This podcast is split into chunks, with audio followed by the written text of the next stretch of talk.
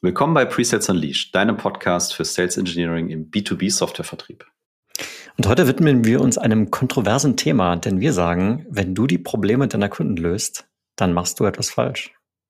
Und was es damit genau auf sich hat, erfährst du in der heutigen Folge. Viel Spaß dabei.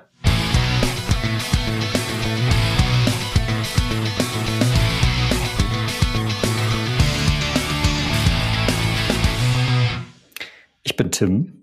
Ich bin Jan. Gemeinsam etablieren wir Weltklasse Presales im deutschsprachigen Raum und machen dich zum Sales Engineering Rockstar. Wir helfen dir, deine Presales-Fähigkeiten zu entfesseln und kontinuierlich zu entwickeln. Für mehr Spaß in deiner Rolle, höhere Winrates und begeisterte Kunden. Jan, wir sind unter uns. Ich freue mich. Ganz schön aufregender Teaser. Probleme der Kunden lösen, da machen wir was falsch. Das klingt irgendwie erstmal kontraintuitiv. Und vielleicht um eine bessere Struktur zu bieten hier für unsere, unser kleines Gespräch heute. Ich würde mal damit anfangen, warum braucht es eigentlich Pre-Sales? Weil das ganz essentiell sein wird, um diese Frage oder um dieses kontroverse Statement äh, zu untermauern.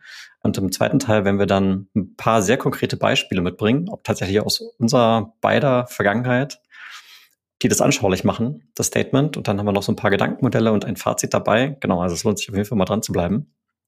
Aber wir müssen erstmal die Grundlage legen. Und äh, du und ich, wir sind ja beide durchaus Fan vom good old Simon Sinek. Ja, hier und da verbauen wir den auch mal in irgendwelchen Präsentationen, sowohl gegenüber Kunden als auch wenn wir vielleicht mal ja, hier so einen Talk liefern und so weiter. Und der Simon Sinek fängt ja immer, der hat ja, glaube ich, ein Buch geschrieben, ne? das heißt tatsächlich genau so, Start with Why.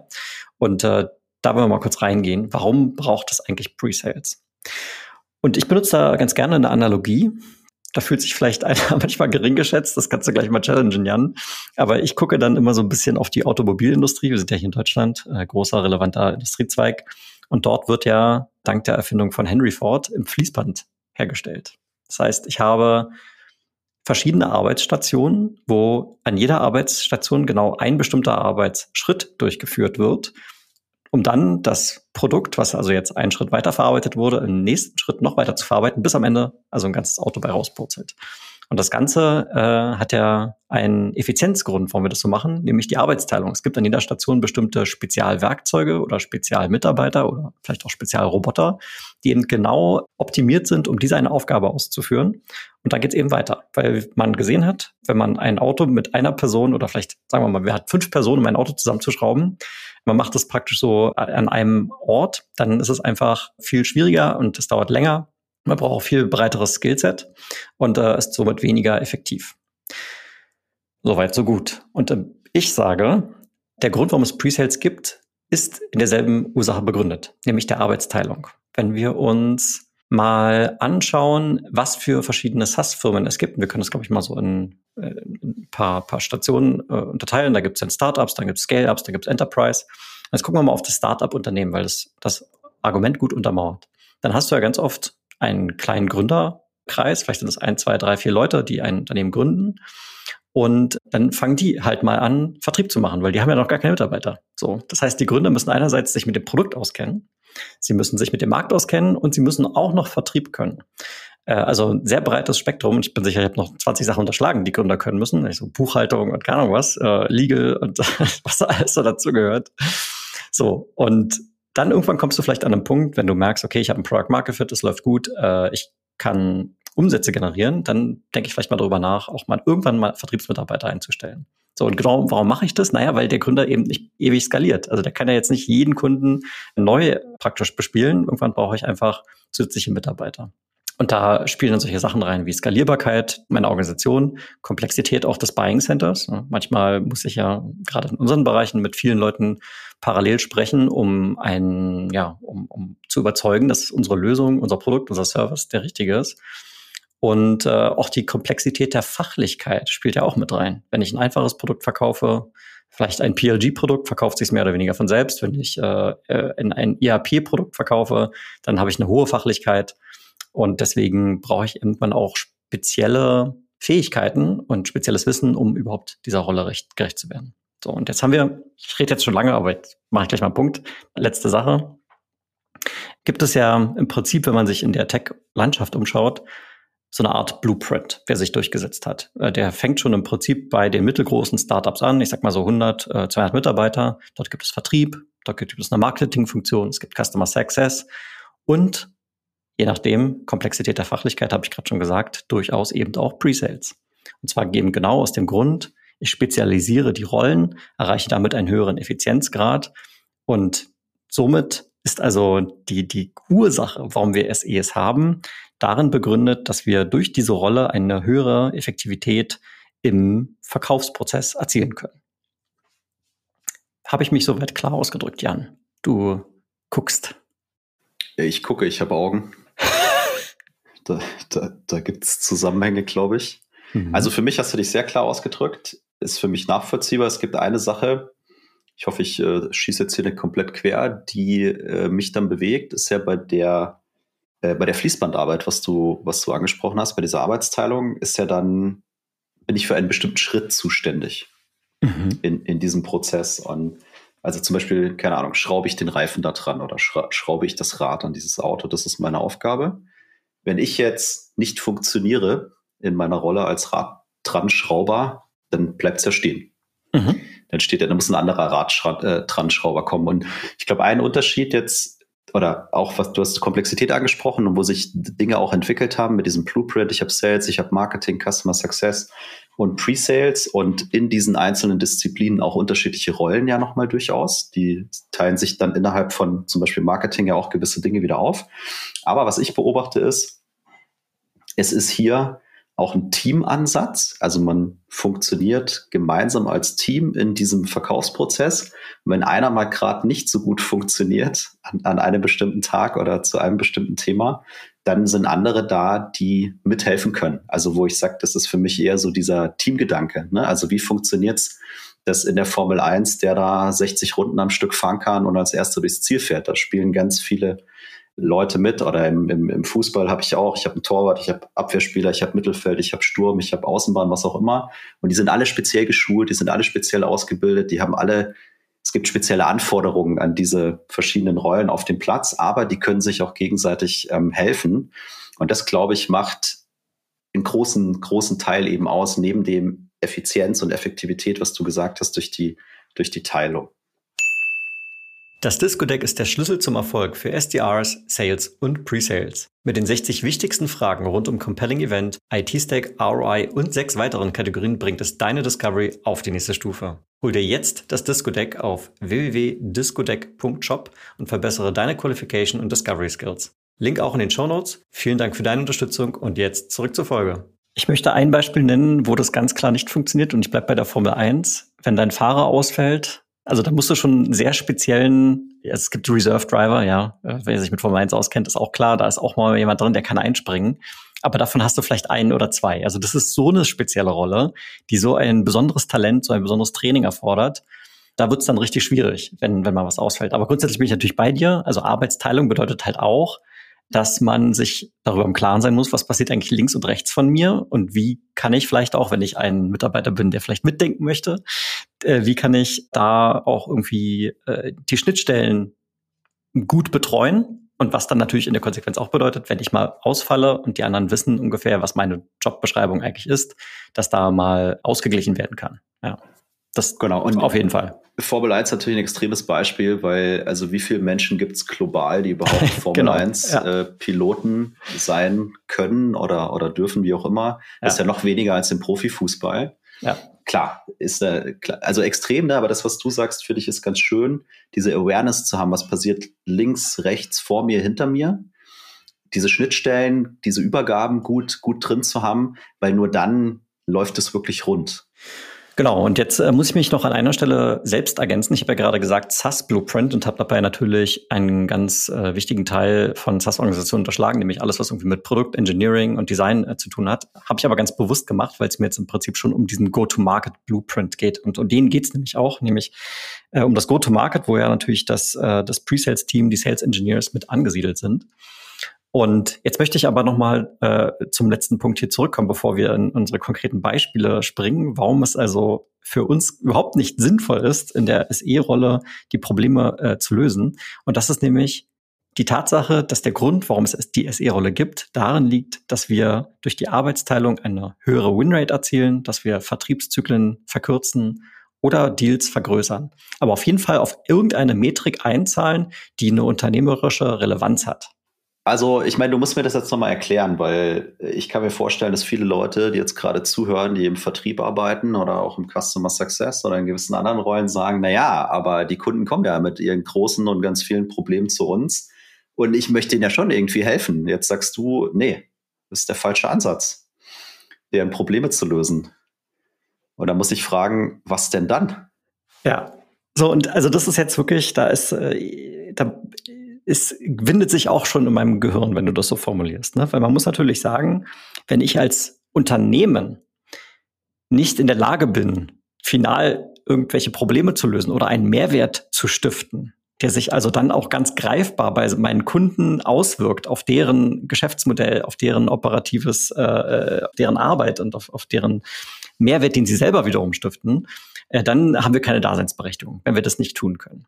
So, jetzt muss ich aber nochmal eben darauf zurückkommen, es geht ja doch hier eben um die Arbeitsteilung und wenn wir also anerkennen, dass wir als Pre-Sales-Organisation im Vertrieb sind, als Teil des Go-to-Markets, ist unser oberstes Ziel eben, was ich gerade gesagt habe, nämlich Winrates erhöhen, Vertriebszyklen verkürzen und Deals vergrößern. Und das machen wir nicht, indem wir die Probleme lösen, sondern indem wir, und das ist jetzt der Mind Twist, indem wir unseren potenziellen Kunden davon überzeugen können, dass unsere Organisation der richtige Partner ist, um genau das zu tun. Also es geht ums Überzeugen, nicht ums Umsetzen. Und das ist eine ganz entscheidende Abgrenzung. Ne? Also nicht alles fertig basteln und bauen und hinstellen und das Projekt ist quasi schon erledigt, sondern äh, wie du es gesagt hast, die Tatsache ist, überzeugen, dass wir es lösen können. Genau. So, und jetzt stellt sich natürlich die Frage, wie kann ich denn möglichst, ich bin jetzt durchaus wieder in der Effektivitätsschiene, wie kann ich denn möglichst effektiv einen potenziellen Kunden davon überzeugen, dass mein Arbeitgeber, dass das Unternehmen, für das ich arbeite, der richtige Partner ist, um ein bestehendes Problem zu lösen? Und die Antwort lautet eben nicht, ich stelle eine schlüssige, fertige Lösung hin. Und jetzt möchte ich mal zu meinen Beispielen kommen. Ich habe zwei versprochen und jetzt, jetzt kommen sie. Beispiel Nummer eins. Jan, du und ich, wir sind nicht mehr, aber wir waren einige lange Zeit Kollegen. Und wir haben bei einem Unternehmen gearbeitet, das, das gibt es gar nicht mehr. Die wurden nämlich von der SAP gekauft. Dieses Unternehmen hieß Kalidos Cloud und hat Sales Performance Management Software verkauft. So, ist jetzt ein Beispiel, da gehe ich jetzt mal kurz ein bisschen rein. Ich, ich hoffe, dass es unseren Zuhörenden möglich ist, so ein bisschen davon zu abstrahieren. Ich finde das Beispiel aber wirklich sehr greifbar. So, und da ein typisches Thema, äh, wenn es darum geht, Sales Performance Management Software zu verkaufen ist, also was verbirgt sich dahinter? Zum Großteil geht es dort eben um die Berechnung von Vertriebsincentives. So, das passiert in vielen Unternehmen auf einem Excel-Sheet. Je nachdem, wenn das Unternehmen nicht groß genug ist, dann ist es auch vollkommen fein, das auf einem Excel-Sheet zu machen. Wenn ich aber an, ich gebe jetzt mal zwei Beispiele, keine Ahnung, Versicherungsbranche, da habe ich irgendwie 20.000 Makler allein in Deutschland oder Telekommunikationsbranche, habe ich 50.000 Märkte, in denen ich irgendwie SIM-Karten und Telefone verkaufe. Das sind alles Vertriebsorganisationen, die so groß sind, dass ein Excel-Sheet halt einfach nicht mehr reicht. So. Das heißt also, das ist der Grund, warum es diese Software überhaupt gibt, um eben von manuellen Prozessen zu einer Automatisierung hinzukommen. So, und jetzt bist du in so einem Prozess drin, da sagt der Kunde, ja, also wir haben hier ganz verschiedene Vertriebs Kompensationspläne. Ne? Und alle, die hier bei uns zuhören, werden sich zum Teil sicherlich damit identifizieren können, weil typischerweise SE auch Vertriebsprovision bekommt. Ne? Manchmal teambasiert, manchmal individuell, manchmal ist es irgendwie ein Split. So, also da gibt's Kompensationspläne. Und vielen von unseren Zuhörern wird auch klar sein, dass die Kompensationspläne für sie selbst vielleicht anders aussehen als zum Beispiel für die AEs, mit denen sie arbeiten. Oder anders aussehen für die Marketer, mit denen sie zusammenarbeiten. Oder für die Vertriebsleiter oder Pre-Sales-Leiter. So. Das heißt, es gibt wirklich sehr viele verschiedene Kompensationspläne und solchen großen Organisationen wie Versicherungen, Telekom und so weiter gibt es teilweise hunderte äh, verschiedene Kompensationspläne. So, und jetzt kann ich ja dahergehen und sagen, okay, schönes Projekt, wir wollen den Kunden gewinnen, zeig uns doch mal deine Kompensationspläne, weil offensichtlich geht es ja darum, genau die zu automatisieren. So, dann schmeißt der Kunde 20 Stück über den Zaun und sagt, ja, das sind so, das sind die wichtigsten 20. so.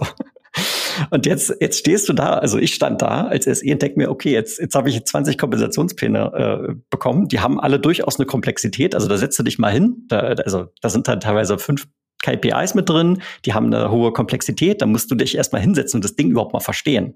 So, das dauert auch schon mal eine Stunde oder zwei, bis du einen so einen Plan verstanden hast. So, jetzt weißt du, du hast 20 davon und verstehen ist ja nicht das Einzige. Jetzt stehst du vor der Frage, okay, also wie kann ich jetzt den Kunden davon überzeugen, dass seine Art und Weise, Provision zu berechnen, ist in unserer Software möglichst gut abzudecken? So, da explodiert der Kopf. Ja, da musst du halt noch fünf Kollegen holen, dann baust du mal die 20 Pläne da rein. Ist doch alles klar. Genau, und also das zeigt ja schon mal das Problem aus. Und man kann natürlich jetzt hingehen und anfangen, diese 20 Dinge einfach zu implementieren und zu sagen, guck mal, lieber Kunde, hast du deinen, deinen Vertriebstermin, ne? der geht dann zwei Stunden und dann fängst du an, okay, hier ist Kompensationsplan Nummer eins. Ja, 20 Minuten um. Hier ist Kompensationsplan Nummer zwei. Nochmal 20 Minuten um. So, das heißt, du zeigst also jetzt Komplan nach der Komplan. So, wem, was, wem ist am Ende damit geholfen? Äh, ich behaupte, nicht so vielen Leuten. Und äh, den, den Trick, in Anführungszeichen, den ich dann da verwendet habe, ist, okay, also von diesen 20, den ihr uns jetzt geschickt habt, was ist denn hier der komplizierteste? Und wenn ich euch den baue und der funktioniert, seid ihr dann zufrieden? Seid ihr dann überzeugt, dass unsere Lösung die, die richtige ist? Und das ist genau das, was wir getan haben. Ja, also ist ja sehr smart damit. Äh, ich baue nur einen Plan und ich mache nur ein Zwei-Stunden-Meeting, weil ich dachte, wir bauen mit meinem Team dann die 20 Pläne, machen drei Monate POC und ja. zeigen denen, dass wir ihr Problem äh, gelöst haben. Ne? Aber also ich mache natürlich hier nur Spaß, ist äh, vollkommen valide, valide, was du sagst, um die Frage nochmal spitzer zu formulieren.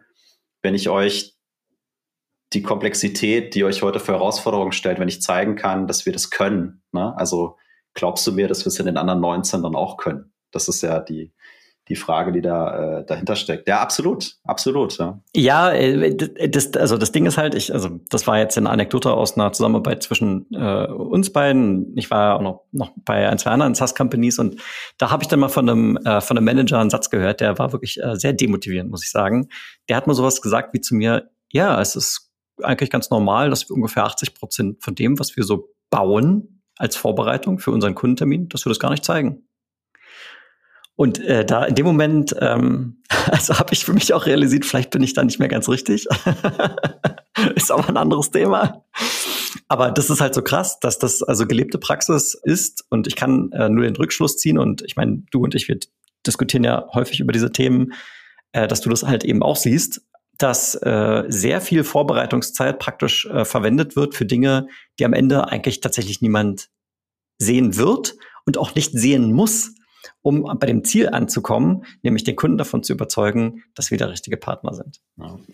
Ich wollte gerade sagen, also bei den 20 Plänen, ne, also just in case, lasst die uns bauen, könnte ja einer fragen. Ne? Also, das ist der Klassiker, just in case. Und das, was du sagst mit, hey, also ja, wir bauen und wir bauen und wir bauen, aber eigentlich zeigen wir nur äh, 20 Prozent davon oder 80 Prozent zeigen wir das. Und da bin ich ja auch wieder beim Thema so, also wie will ich denn meinem Kunden zeigen, dass wir seine Probleme besser lösen können als andere, wenn ich anscheinend noch gar nicht verstanden habe, was seine Probleme sind. Ne? Also, das, ist doch, das ist doch vollkommen lächerlich. Also, und da habe ich ja auch wieder die Connection zu unserem Lieblingsthema äh, Discovery. Wenn ich vorne gut verstanden habe, was das Thema ist, dass es zu lösen gilt, ne? oder wo der Kunde eben diesen Bedarf hat, dann setze ich doch da den Fokus und zeige ihm da anhand von einem Compensation Plan als Beispiel, wir können das so wie du es brauchst und auch noch besser als die Competition. Und dann kann er sagen, ja, das ist doch super, dann lass uns jetzt weitermachen. Ja. Und ich meine, da spielen, da spielen viele Sachen mit rein. Ne? Ich glaube, es braucht natürlich eine gute Discovery, weil wenn du angstgetrieben bist, dann kommst du halt immer mit dem Just in Case ums Eck. Weil wenn der Kunde noch die Frage stellt, noch die Frage stellt, ja, und wir es dann nicht zeigen können, wer weiß, was der Kunde dann denkt. So, das ist natürlich die Angstseite. Wenn ich aber vielleicht eine Stunde oder zwei mehr im, Discovery-Gespräch mit dem Kunden verbringe, dann kann ich ja genau die Sachen abprüfen, die für ihn wichtig sind und kann dann auch natürlich im Vorhinein eine Agenda abstimmen und vielleicht auch ein, ein, ein, ein Demo-Flow von den Dingen, die er sehen wird. Und dann kann ich auch die Erwartungshaltung setzen, hey, wir sind natürlich hier dabei, für euch etwas vorzubereiten, um euch zu zeigen, dass wir es können. Das heißt nicht, dass es ein schlüsselfertiges System. Und da wird auch jeder Kunde sinnvollerweise Verständnis für haben, wenn man die Erwartungshaltung vernünftig setzt. Ja, ich, ich kann nur zustimmen. Das ist auch eine Aufgabe im Vertrieb von Sales und von Pre-Sales, das Expectation Setting so zu managen, dass es den Leuten am Ende gut geht. Und da muss man über solche Dinge einfach mal, einfach mal sprechen. So, jetzt habe ich noch ein zweites Beispiel. Da gibt es jetzt ein paar Analogien. Ich werde es nicht ganz so intensiv ausführen. Ähm, das war ein bisschen andere Situation. Das war jetzt nicht so, hier, wir wollen eine Demo sehen, hier sind 20 Pläne. Äh, da ging es tatsächlich eher um so ein Proof of Concept, also etwas, was ja, e-, e-, ehrlich gesagt, über den Begriff Proof of Concept müssen wir vielleicht hier auch nochmal im Podcast sprechen, weil ich mir immer denke, dieser Begriff, der wird verwendet und er ergibt eigentlich krass keinen Sinn, weil in vielen Fällen gibt es nichts mehr zu proven, weil das Konzept wahrscheinlich schon hundertmal oder tausendmal im Einsatz ist. Also Proof of Concept ist äh, eigentlich Unsinn. Es war im Prinzip so ein, so ein Trial-Setup, wo der Kunde über einen längeren Zeitraum eben tiefer reingehen wollte in diese Anwendungsfälle. Es ging also über eine Demo hinaus, war ein längeres Engagement, einige Wochen und da war auch ein Partner involviert in dem konkreten Fall. Und, äh, und, und der, der Partner, äh, der da eben dabei war, ist tatsächlich auch in diese Falle getappt, weil der hat äh, natürlich aus seinem eigenen Alltag wiederum, war der Implementierung gewohnt. Also nicht unbedingt das Überzeugen, sondern er war schon eher in seinem Mindset dabei, die schlüsselfertige Lösung hinzustellen. Und das hat sich dann äh, in der Kooperation auch so dargestellt, dass ich äh, immer den Fokus hatte, okay, lass uns mal überlegen, was genau wir zeigen wollen und was wir bauen müssen, um das dann zeigen zu können. Und er war, äh, kam eher von dem, von dem, von der Perspektive, ich baue mal alles hin und dann kann ich mir später noch überzeugen, was, überlegen, was ich zeigen möchte. Weil ich habe ja alles. Was natürlich viel mehr Arbeit bedeutet und bei ihm auch dafür gesorgt hat, dass er bis tief in die Nacht immer saß und da äh, wie wild im System rumgehackt hat. Also war am Ende schon beeindruckend, muss ich sagen, ne? aber war halt äh, extrem viel mehr, als eigentlich notwendig gewesen wäre. Ja, aber also ich äh, kenne den Case ja, ne? Ihr habt es am Ende auch hingekriegt, das, ihr habt am Ende ja auch gut hingekriegt, das äh, sozusagen auf ein, auf ein Level zu heben, dass, dass, dass das funktioniert, weil was du auch nicht vergessen darfst, ne? Wenn du jetzt da alles vorbereitest in letzter Schönheit und klickerst da alles durch und so weiter, wer sitzt eigentlich auf der anderen Seite? Und äh, was interessiert die Person, die auf der anderen Seite sitzt? Und wenn da C-Level sitzt, hat C-Level vielleicht einen anderen Interessensfokus als jetzt der, der es später mal administrieren darf. Also ich glaube, da kann man auch immer gucken und anpassen, wie viel tust du jetzt und wie, wie tief musst du gehen. Aber ich äh, bin vollkommen bei dir. Ne? Es ist, kann nicht unsere Aufgabe sein, da schon die fertige Lösung hinzustellen, weil wir haben ja gar keine, gar keine Zeit dafür. Also wir wollen ja ein paar mehr Deals machen, dass, äh, dass am Ende auch die Kasse klingelt. Ja, ich meine, äh, genau, du, du sprichst gerade das Geld an. Äh, es gibt natürlich auch solche Modelle, wo man sagt, okay, wir machen halt so einen ähm, bezahlten Pilotprojekt oder sowas. Ne? Da stellt sich dann anders dar. Da muss ich dann wahrscheinlich wirklich mal anfangen, in Richtung Production zu denken. Äh, schließlich bezahlen sie uns ja auch Geld und es geht halt über eine Demo hinaus. Aber auch dort kann ich mir natürlich immer überlegen, was ist das richtige Maß, um sozusagen jetzt von einem Pilot dann in eine richtige Implementierung reinzukommen. Und äh, dieses Maß sollte halt genau so gewählt werden, dass eben diese Überzeugung möglich ist und nicht äh, schon die, die Lösung 1 plus mit Sternchen. Ja, und vor allem ist auch da die Frage, wenn, wenn wir über Piloten oder Proof of Concepts oder was auch, wie auch immer das Zeug heißt, reden, machst du das ausschließlich in deiner Presales-Rolle? Ne? Weil da bin ich ja vielleicht auch mal wieder bei Arbeitsteilung, da gibt es dann vielleicht Partner, da gibt es ja. Consulting, da gibt's Development, äh, weil ich dann auch vielleicht einen tieferen Skill brauche, ein anderes Skillset brauche. Also das ist ja nochmal eine ganz eigene Diskussion. Äh, aber es ist fair, ne, zu gucken, wie ist mein Setup, was, was ist eben notwendig, um zu überzeugen. Ja. Und ich meine, äh, wir sprechen so ein bisschen darüber, als sei das so trivial. Äh, auf der anderen Seite haben, haben du und ich ja auch heute wieder mit jemandem gesprochen, der uns halt gesagt hat, ja, Presales-Organisationen, diese lieben alle ihre Technologie, aber so dieses Mindset, hey, wir sind ja eigentlich eine Vertriebsrolle, ist eben nicht selbstverständlich. Und das war ja auch der Trigger für uns zu sagen, wir, wir möchten das hier mal so ganz klar mal artikulieren, ja, um, um halt auch natürlich unsere Zuhörenden da zum, zum Reflektieren anzuregen, äh, was eigentlich der Zweck ihrer, ihrer eigenen Rolle ist. Es hat einen Impact. Es ist, ja, nee, es, genau, wollte ich gerade drauf kommen. Es hat einen Impact, wenn du in deinem Kopf umschaltest und sagst, okay, ich muss das Problem nicht lösen. Es, es reicht aus, überzeugend darzustellen, dass wir imstande sind, es zu lösen. Aber wir müssen es nicht vernünftig umsetzen. Ja. Und äh, jetzt fällt mir doch noch was ein, ne? Und die Frage ist ja auch, wenn ich jetzt in der Presales-Rolle bin und merke, Alter, dieses, dieses Coding hier auf, auf unterster Ebene, das Hinbauen von tollen Strukturen und das richtig umsetzen und so weiter, wenn mir das richtig Bock macht. Und ich aber vielleicht so ein bisschen die Situation scheue, wo ich da vielleicht mal auf der Bühne stehe und dann mal einen Pitch abliefere und eine Performance und vielleicht manchmal ein bisschen mehr Smoke und Mirrors statt tatsächliche äh, Lösung präsentiere, wenn mir das Unwohlsein bereitet und ich, mir das gar keinen Spaß macht, dann ist ja vielleicht auch ein Indiz dafür, hey, vielleicht würde ich in der Professional Services Rolle oder der Implementierungsrolle ja viel mehr Freude äh, an meinem Job haben. Und natürlich auch andersrum, auch du und ich haben sehr viele Cases gesehen, wo Mitarbeiter aus den Implementierungsteams und aus den Professional Services, die extrem tief in der Technologie drinstecken, dass die mit, ähm, mit, mit einem guten, mit einer guten Guidance und einem guten Coaching und einem Enablement super Pre-Sales-Mitarbeiter werden können. Aber es ist halt eben doch äh, ein, ein, ein großer Unterschied. Ja, die Leute, die aus dem Consulting in, in, ins Presales-Team kommen, die haben immer so einen Aha-Moment. Weißt du, wenn die geheiert sind und die, die Tinte unterm Vertrag getrocknet ist, am ersten Tag, sage ich dann immer, diese eine Sache hatte ich noch vergessen. Du arbeitest jetzt im Vertrieb. da gucken die, da, da, da, gucken die meistens sehr erschrocken. Aber das war natürlich Spaß, das erzähle ich denen vorher, weil es ja, ja. ganz wichtig ist, diese, äh, diese Connection herzustellen. Was aber meine Erfahrung ist, wenn die Leute aus so einem Consulting-Bereich zum Beispiel kommen, dann dauert das eine Zeit lang, bis du diesen Mindshift hinbekommst. Ne? Und deswegen ist es wichtig, darüber zu sprechen und Hilfestellung und Guidance äh, zu geben. So, Stichwort äh, Hilfestellung und Guidance. Es gibt ja so ein, so, ein, so, ein, so ein Modell, was da vielleicht hilft, sich so ein bisschen reinzudenken in das, was wir hier erzählen. Und ich dachte, du kannst das vielleicht uns mal, mal vorstellen. Ich kann es erzählen. Also, wenn du jetzt zuhörst, außer du fährst gerade Auto, jetzt einfach mal die Augen zu machen und stell dir diesen blauen Ozean vor und da ist ein Eisberg. Ne? Du, du fährst da mit deinem Boot auf dem Ozean und siehst den oberen Teil natürlich nur vom Eisberg, weil du bist ja, du bist ja über dem Wasser. So, und ähm, wenn wir dann mal so, so, so einen Querschnitt nehmen, dann wissen wir ja, dass dieser Eisberg unter Wasser auch noch weitergeht und da, der ist viel größer unter Wasser als, als über Wasser. Und wir nehmen mal sozusagen die, die Wasseroberfläche so als, als, als Schnittkante. Und wenn man sich dann die Frage stellt, was ist über dem Wasser und was ist unter dem Wasser, dann ist über dem Wasser, also das, was rausguckt, letztendlich ja das, was am Ende der Kunde oder der Interessent sozusagen sieht, beziehungsweise was relevant für ihn ist. Die relevanten Sachen müssen sichtbar sein, dass wir eben darstellen können, hey, wir können dein Problem lösen.